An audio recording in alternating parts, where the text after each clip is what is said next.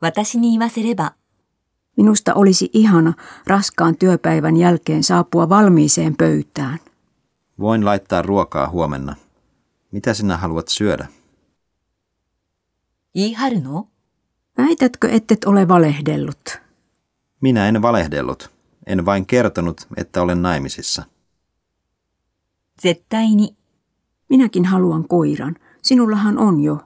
Niin, Koiran hankinta merkitsee suurta vastuuta. Koira on uusi perheenjäsen. Siksi elämä koiran kanssa on kerta kaikkiaan ihanaa.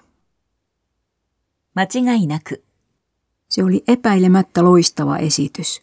Yleisö aplodeerasi seisaltaan nuorelle pianistille. Hänellä on loistava tulevaisuus edessään. Toi Jori. Syötkö lounasta ulkona?